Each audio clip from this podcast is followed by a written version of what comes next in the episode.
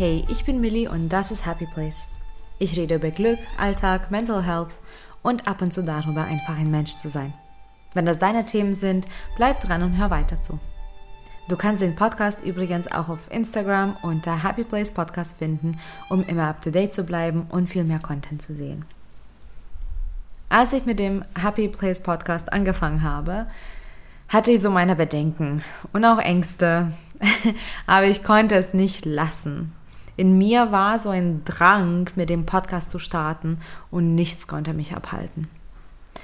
Einer der Ängste hat aber besonders wehgetan, denn es ist etwas, was tief in mir verwurzelt ist, was auch einige Male von anderen bedient und verstärkt wurde und leider sich gefestigt hat. Ich bin aber froh, dass nicht mal diese Angst mich abgehalten hat und dachte jetzt wäre es aber Zeit, dir das zu verraten. Ich bin in einer litauischen Familie aufgewachsen. Die erste Sprache war auch Litauisch. Dann kam sehr schnell Englisch dazu und auch Deutsch. Das heißt, schon als Kleinstkind äh, habe ich Deutsch geredet. Ähm, allerdings war das, sage ich mal, nicht die Sprache, die meine Mutter geredet hat. Und ähm, als Teenager bin ich dann fest und endgültig nach Leipzig gezogen und es ist auch die einzige Sprache, sage ich mal, in der ich aktiv lebe und denke und arbeite. Und ähm, sowohl Litauisch als auch Englisch als auch Deutsch sind für mich wie Muttersprachen. Die habe ich eben schon ganz, ganz, ganz früh gehört und gesprochen und kann mir das auch gar nicht anders vorstellen, sie einzustufen. Dennoch, problematisch ist es nur, dass ich wahrscheinlich keine der drei Sprachen komplett fließend beherrsche. Nicht mal Litauisch, was quasi rein theoretisch meine Muttersprache ist.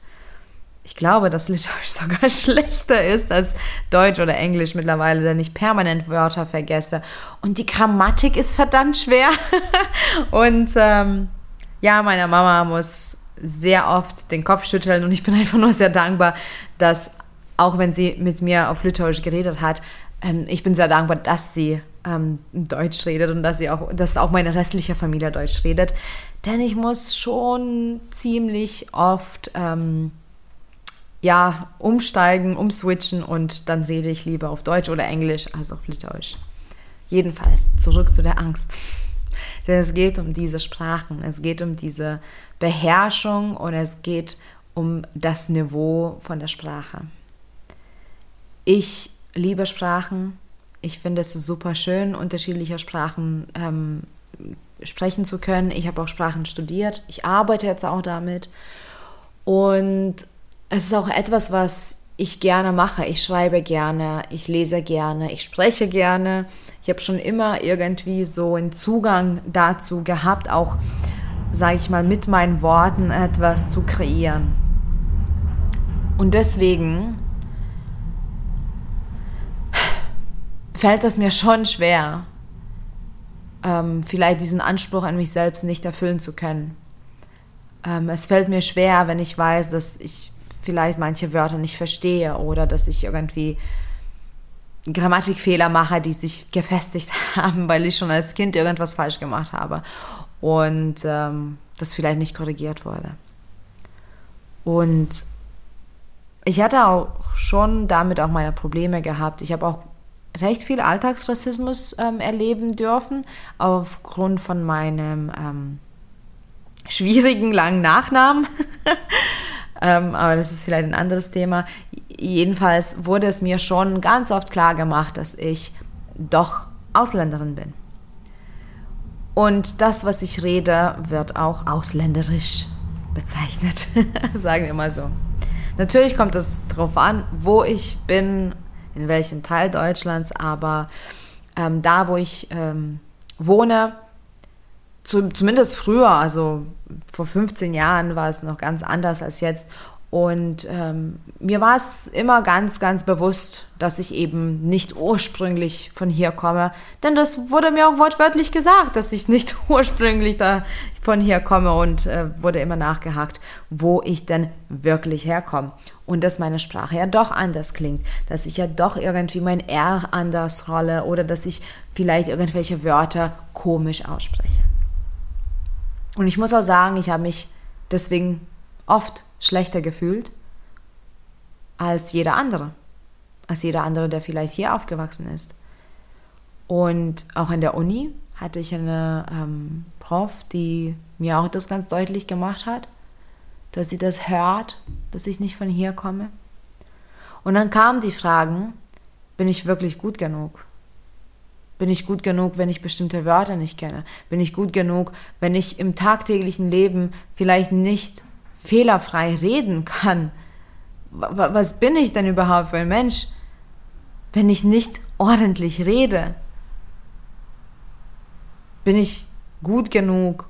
Bin ich gebildet genug, wenn ich manche Artikel vertausche? Und gleichzeitig natürlich kam die Erkenntnis, dass ich auch nichts wirklich anderes machen kann. Was soll, was soll ich denn sonst machen? Das ist meine Sprache, das ist mein Leben und das ist auch mein Zuhause. Und witzigerweise arbeite ich wortwörtlich mit Sprachen. Das heißt, in jedem Beruf bediene ich Sprachen und Worte. Ich bin eine Sprachlehrerin, ich habe eine Firma, eine Sprachschule. Und ich nutze meine Stimme für meinen anderen Beruf, als Speaker, als Coach. Ich bin auf der Bühne und trage was vor und teile meine Stories und teile meine Message. Ich bin auch als Coach da für andere. Und ich kann mit meinen Worten dann arbeiten und Menschen bewegen und inspirieren hoffentlich. Also alles, was ich mache, ja, ist schon mit Worten verbunden. Und vielleicht ist es auch die Herausforderung für mich im Leben, diese Angst, die so tief in mir verwurzelt ist, die ich übrigens immer noch nicht behoben habe, dass sie mich begleitet, so intensiv, damit ich verstehe, dass das vielleicht nicht über meinen Wert ähm, entscheidet. Und wie du gerade hörst, ist es schon ein ähm, sehr ähm, emotionales Thema für mich weil natürlich will ich auch das Beste anbieten. Jedem, der mir zuhört. Und dann natürlich kam diese Idee mit dem Podcast. Und ich dachte nur, wie kann ich, in Anführungsstrichen, ausländerisch reden und einen Podcast haben? Geht das überhaupt gut? Wird es überhaupt, wird jeweils jemand mir zuhören wollen, wenn ich so rede, wie ich rede? Zum Glück habe ich es getan. Aber ich muss sagen, manchmal gibt es Folgen, da bin ich vielleicht nicht gut gelaunt oder nicht fokussiert und manchmal fehlen mir die Worte. Manchmal mache ich auch Fehler, die ich selbst höre und ich denke nur, doch nicht bringen. Ich bin trotzdem froh, dass ich das mache. Und ich habe für mich mittlerweile ähm, zwei Learnings draus gezogen. Diese sind auch gut für mich und ich glaube, die bringen mich auch weiter. Zum einen musste ich lernen, auf Perfektionismus nicht mehr so zu achten. Ich wollte sagen, zu scheiße ich will das ja schön verpacken. ja, also ich habe gelernt, auch nicht so, so, so stark zu achten. Und ähm, wie gesagt, ich höre manchmal, dass ich irgendwas falsch formuliert habe oder dass ähm, irgendwas nicht so ganz richtig war und ich lasse es drin, weil ich glaube, das bin ich auch mit diesen Macken. Das ist aber die Sprache, die ich spreche.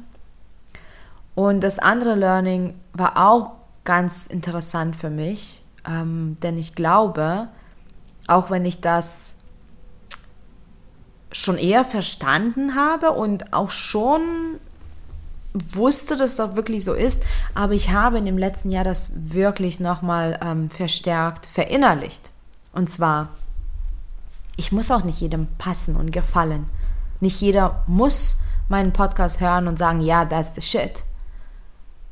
Und vielleicht sind auch viele Menschen, die sagen, pff, also wie sie da redet, das will ich nicht hören.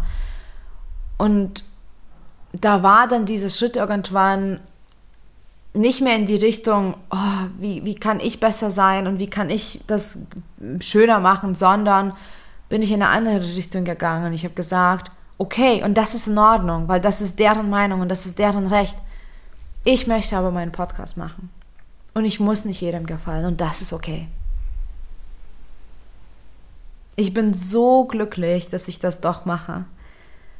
Denn es macht tierisch viel Spaß und ich habe so viele Menschen dadurch kennengelernt, so viele Freunde. Es war bis jetzt super, super schönes Erlebnis. Ich habe bald 200 Folgen und das ist nur der Anfang für mich. und ich bin sehr dankbar, dass ich auch dadurch wachsen durfte. Und mittlerweile kann ich sagen, meine Message ist wichtiger als die Grammatikfehler. Meine Stories bringen auch sicherlich andere Menschen weiter, denn es sind manchmal Stories, die ich selber hören wollte. Vor einem Jahr, vor drei, vor fünf, vor zehn Jahren.